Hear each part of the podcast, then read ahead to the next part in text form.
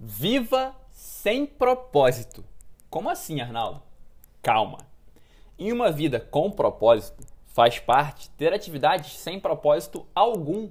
Aquelas que você faz não com alguma finalidade, mas sim apenas para se divertir. Olha, eu amo ajudar as pessoas. Ler, escrever, gerar conteúdo. Eu vibro em cada mentoria que dou. Eu me emociono quando dou palestras e sinto uma presença ímpar quando estou gravando podcasts.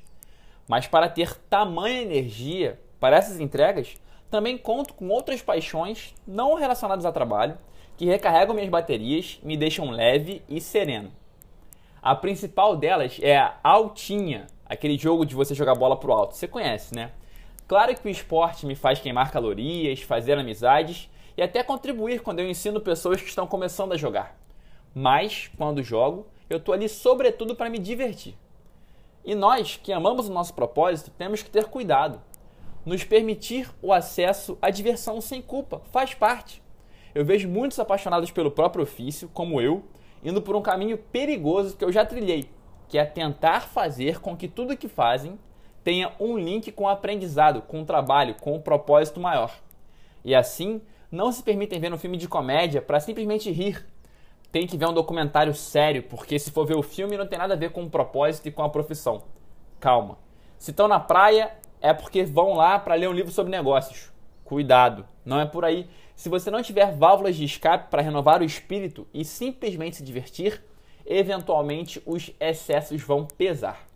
Não, eu não estou falando aqui de ter uma vida 100% equilibrada. Eu até acho que para atingir o sucesso, eventualmente algum desequilíbrio não fatais pode acontecer e tudo bem. Só estou afirmando que você não precisa ter um significado superior em tudo que você faz. Claro, dedique-se com afinco total à sua obra, à sua causa superior, mas tenha também rituais sagrados que te permitam despressurizar e voltar para o que mais importa com um gás total. Que esse texto sirva como uma dica para que você possa fazer justamente isso e como um agradecimento para meus irmãos da Altinha que há anos me proporcionam ter uma opção de lazer maravilhosa para conciliar com o meu propósito.